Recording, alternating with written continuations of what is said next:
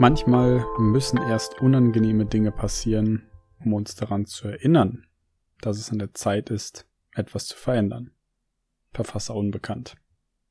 Dieses Zitat möchte ich als Aufhänger für diese Folge benutzen, weil es heute mal wieder um meine Gedankenwelt gehen soll und ich möchte dich daran teilhaben lassen, was zurzeit die letzten Tage in mir vorgeht.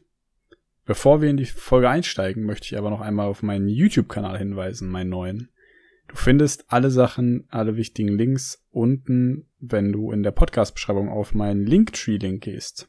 Da steht, hier sind alle wichtigen Links, da klickst du drauf und dann sind die ersten beiden Felder der YouTube-Kanal. Schau da gerne mal rein.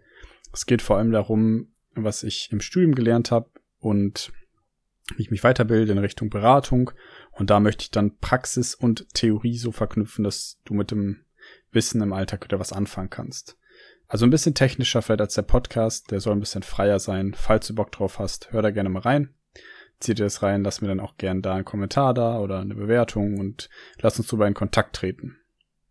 Aber heute geht's erstmal zu meinen Gedanken und was mich jetzt zurzeit beschäftigt. Keine Sorge, mir geht's gut. Ich möchte dir heute lediglich von meinen Gedanken berichten und nicht sagen, dass mein Leben aus den Fugen geraten ist oder es mir irgendwie schlecht geht. Ich möchte dich lediglich in meinen Gedankenprozess mit reinnehmen, damit du einen Einblick bekommst. Einerseits wieder, wie ich denke, was ich mir für Fragen stelle und eben verstehen kannst, dass auch bei mir, auch wenn ich vielleicht in einer Position bin, in einem Podcast, dass ich über Dinge rede, die mir irgendwie wichtig sind, niemals jemand bin, der von negativen Gedanken oder negativen Phasen oder sonst wie befreit ist. Auch ich muss mich manchmal mit schwierigen Dingen rumschlagen, die für mich schwierig sind, die für andere vielleicht einfach sind, so wie das bei jedem der Fall ist. Und ich denke, dass es jetzt heute an der Zeit ist, das mit dir zu teilen, einfach weil ich mich danach fühle.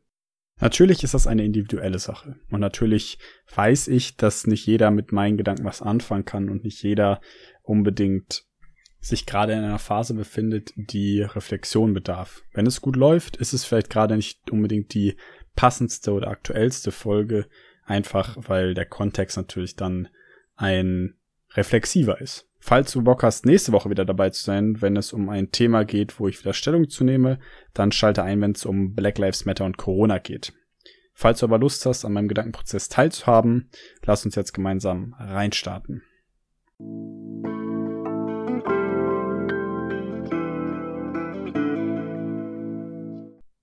Also, natürlich läuft nicht immer alles bei mir super rund. Und auch ich brauche Zeit, um mich zu reflektieren. Heute möchte ich einmal wieder das Beispiel Leidenschaft und Poker ranziehen, weil ich dadurch auf den vermeintlich negativen Gedanken gekommen bin, mit dem ich mich dann die Tage auseinandergesetzt habe. Zum Kontext. Es ist so, dass es in letzter Zeit nicht sonderlich gut läuft. Nicht sonderlich schlecht, aber auch nicht sonderlich gut. Es ist eher so ein auf der Stelle stehen. Und dieses auf der Stelle stehen sorgt bei mir dafür, dass ich ein Gefühl entwickle des Unwohlseins, weil ich nicht genau identifizieren kann, woran es liegt. Beim Pokern handelt es sich leider nicht um eine so ganz gleichzusetzende Realität wie mit meiner alltäglichen. Poker ist mit anderen Worten eine kleine Alien World, einfach weil da andere Gesetze herrschen als hier. Das heißt, ich kann sie nicht eins zu eins erklären, ich möchte damit aber auch nur sagen, dass ich in einem Zustand bin, der sich nicht ganz so einfach regeln lässt, sondern ich in diese Sache hineingehen muss, die Quelle dieses Unwohlseins, was mich halt natürlich in der Performance behindert, versuche zu finden, ausfindig zu machen, um dann es nachher beheben zu können, um wieder besser performen zu können, mich besser zu fühlen und mein Alltag wie mein Spiel eben nicht negativ beeinflusst wird. Wir könnten dieses Beispiel natürlich auch anwenden auf die Liebe oder ein Konzept wie Leistungsdruck oder Vergleich oder wie auch immer. Und dann wäre es natürlich auch in einem Kontext, der nicht einfach zu erklären ist, aber natürlich ein alltäglicher. Ich benutze jetzt das Beispiel trotzdem vom Pokern, einfach weil es mein persönliches Beispiel ist. Du kannst es aber natürlich sehr einfach dann auch übertragen, weil in meinen Gedanken es jetzt gar nicht konkret darum geht, sondern eher um das Gefühl, was es in mir auslöst. Trotzdem denke ich, dass du wissen sollst, welcher Kontext denn überhaupt gemeint ist. Und der erste Schritt, den ich gegangen bin, ist, mich daran zu erinnern, dass der Punkt ist, wenn ich über meine Schilder nachdenke, meine emotionalen Schilder, meine Resilienz, mein Abwehrmechanismus für negative Gedanken, dann ist das was, was immer wieder neu gebildet werden muss. Resilienz ist nichts, was, wie wir auch schon gelernt haben, einfach so da ist und immer bleibt. Wir müssen es immer wieder neu und neu und neu aufbauen, das Schild polieren, es pflegen und so weiter und so fort. Das heißt, ich dachte, hm, wenn gerade irgendwas nicht stimmt, wenn ich mich irgendwie schlecht fühle, wenn mich irgendwas piesackt, wenn ich irgendwie dieses ungute Gefühl im Bauch habe, dann muss ich mich wieder in einen Reflexionsprozess begeben. Dazu benutze ich meist dann ein Tagebuch. Wenn ich ein ungutes Gefühl habe, schreibe ich alles, was ich denke, da rein, um meine Gedanken zu strukturieren. Weil Unwohlsein meistens bei mir daher kommt, dass ich nicht ganz klar bin, wohin ich denn überhaupt äh, will. Und dass ich natürlich auch entdecken muss, was mich denn überhaupt stört.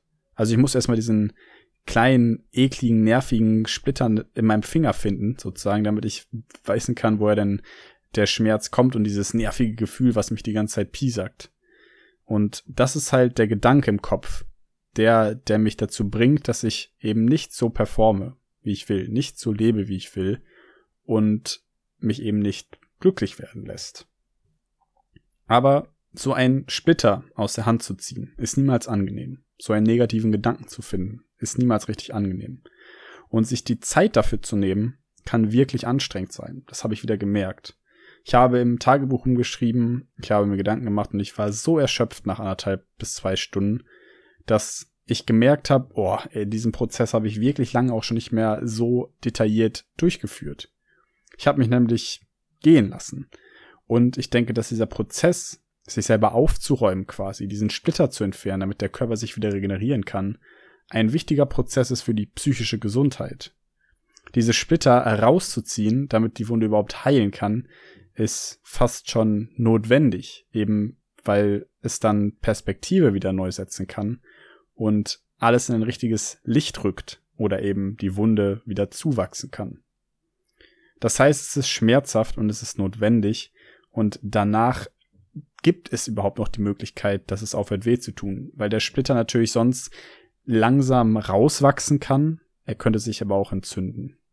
Und bei meinem Pokergedanken ist es dann so gewesen, dass ich gemerkt habe, was mich gestört hat, war, dass ich zu wenig auf mich selbst gehört habe. Zu wenig auf die Erfahrung, die ich bereits gemacht habe. Denn ich habe in meinem Tagebuch dann mal zurückgeblättert und geguckt, was ich sonst geschrieben habe, als es mir gut oder schlecht ging. Und witzigerweise habe ich das viel zu selten gemacht. Einfach, weil ich mich da nicht unbedingt mit auseinandergesetzt habe, weil ich dachte, ja, ich, ich weiß ja, wo ich stehe.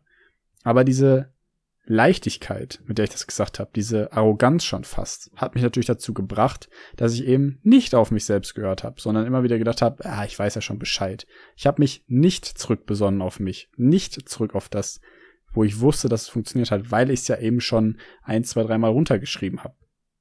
Und dieser Weg war dann ganz wichtig für mich wieder zu entdecken, dieses zu sich selbst wiederfinden. Gar nicht in einem spirituellen Sinne, sondern einfach in einem ganz praktischen Sinne, nämlich dem zu sich selbst finden, was einem sonst geholfen hat. Das ist tatsächlich auch was, was in der Motivational Interviewing, also der motivierenden Gesprächsführung, immer wieder benutzt wird. Sich an die Dinge zurückerinnern, die funktioniert haben, um sich dann letztlich selbst treu bleiben zu können, weil man eben weiß, diese Dinge haben schon mal funktioniert. Und das war für mich eine super wichtige Erkenntnis. Die hat schon mal ganz viel Druck rausgenommen. Was mir dann aufgefallen ist, ist, dass es natürlich offensichtlich war, dass ich vernachlässigt habe, mit, mich mit mir selber auseinanderzusetzen und das nämlich intensiv.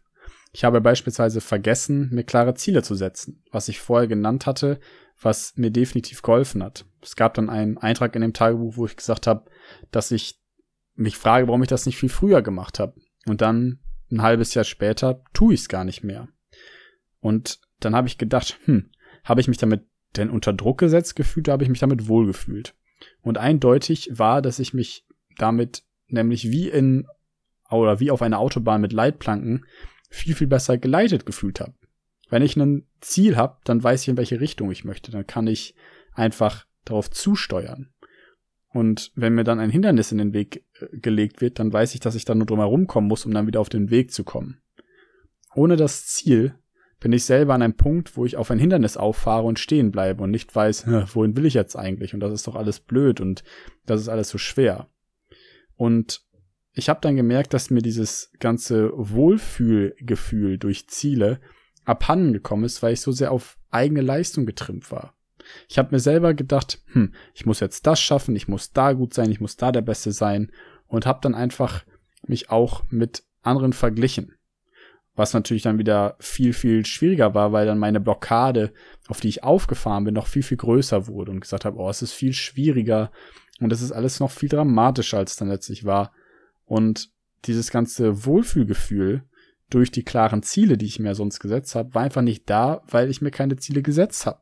Das heißt, meine Route war nicht gegeben. Und dann ist es ja auch kein Wunder, dass ich nicht vom Fleck komme, weil wenn du beim im Navi keine Adresse eingibst, dann fährst du irgendwo hin. Wenn du dann irgendwo gegenfährst, dann ist auch egal, dann bleibst halt stehen, dann machst du halt nicht weiter.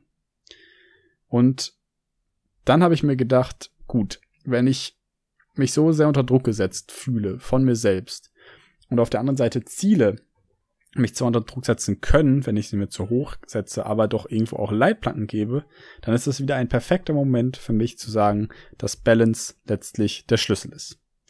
Einfach, weil eine gewisse Balance zwischen den Dingen, die uns gut tun und den Dingen, die uns vielleicht fordern, uns voranbringt. Einfach mich vor allem auch motiviert. Einerseits wäre das für mich sowas wie ein, eine gewisse Ordnung zu haben. Eine Ordnung gibt mir ein gutes Gefühl, weil ich dann weiß, die Dinge habe ich unter Kontrolle. Sie sind in einem gewissen Rahmen. Das heißt, ich würde auf der Autobahn immer rechts fahren, weil ich weiß, hm, wenn ich das so und so mache, dann komme ich auch gut an. Vielleicht ist es nicht unbedingt der schnellste Weg, aber ich weiß, dass ich gut ankomme, weil ich mit meiner Ordnung und meinem, meinen Fähigkeiten, die sich bewährt haben, vorankomme. Das heißt nicht, dass ich mich nicht immer mal wieder pushe, ein bisschen was Neues probiere, aber wenn es gerade mal nicht gut läuft, sollte ich mich auf meine alten Stärken berufen und mich wieder in meine alte Ordnung begeben, um dann nachher wieder raustreten zu können. Dazu aber gleich nochmal mehr. Dann ganz klar, um diese Balance herzustellen, brauchte ich halt Ziele, weil es einfach gut geklappt hat. Das heißt, ich werde mir zu nächster Zeit wieder Ziele überlegen, Ziele formulieren, mit denen ich gut leben kann, die mit den Informationen, die ich heute habe, sich für mich gut anfühlen.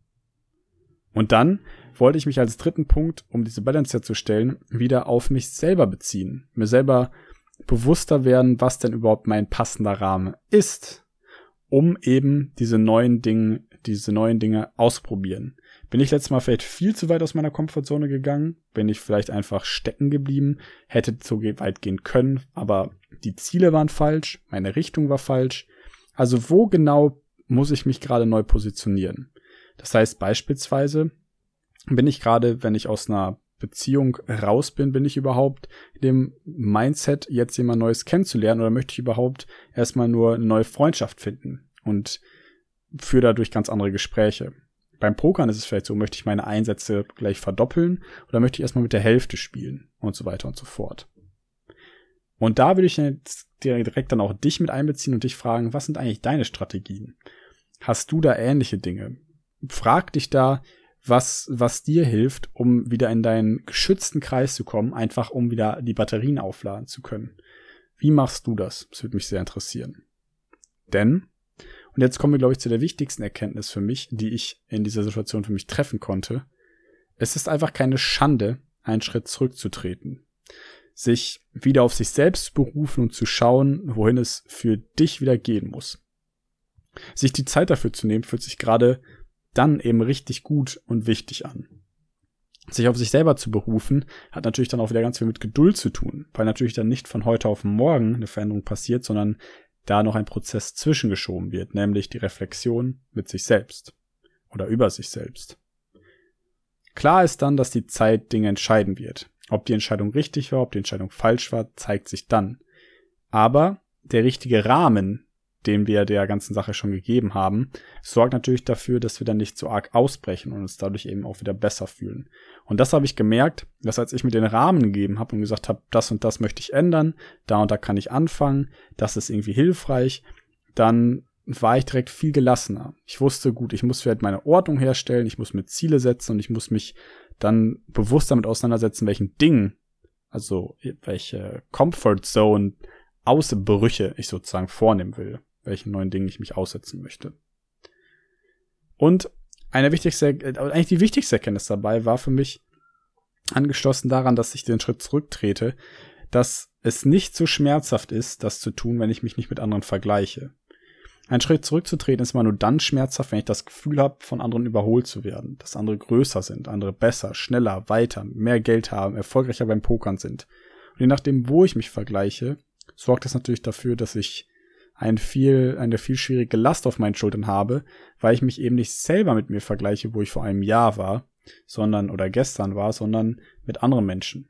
Und jeden Tag aufs Neue eine Liste aufzustellen, zu sagen, wie habe ich heute beim Pokern performt, von eins bis zehn, ist viel sinnvoller, als sich damit irgendwem zu vergleichen, der natürlich Poker professionell spielt. Oder es ist viel einfacher, sich heute die Aufgabe zu setzen, dass man mit sich selber ins Reine kommt, anstatt dann sozusagen sich mit dem Menschen zu vergleichen, der in einer perfekten Beziehung ist, weil man gerade selber eben aus einer raus ist und dann nicht sofort einen neuen Partner anspricht und nicht sofort in eine neue Beziehung reinkommt, sondern es ist vielleicht viel wichtiger, diesen Schritt zurückzutreten und sich mit sich selber auseinanderzusetzen. Es ist aber schmerzhafter, wenn wir uns vergleichen oder wenn ich mich vergleichen würde an dem Punkt. Entscheidend dafür ist natürlich, dass ich ernst bin. Ernst zu mir selbst, ernst über mich selbst und auf mich selber achte.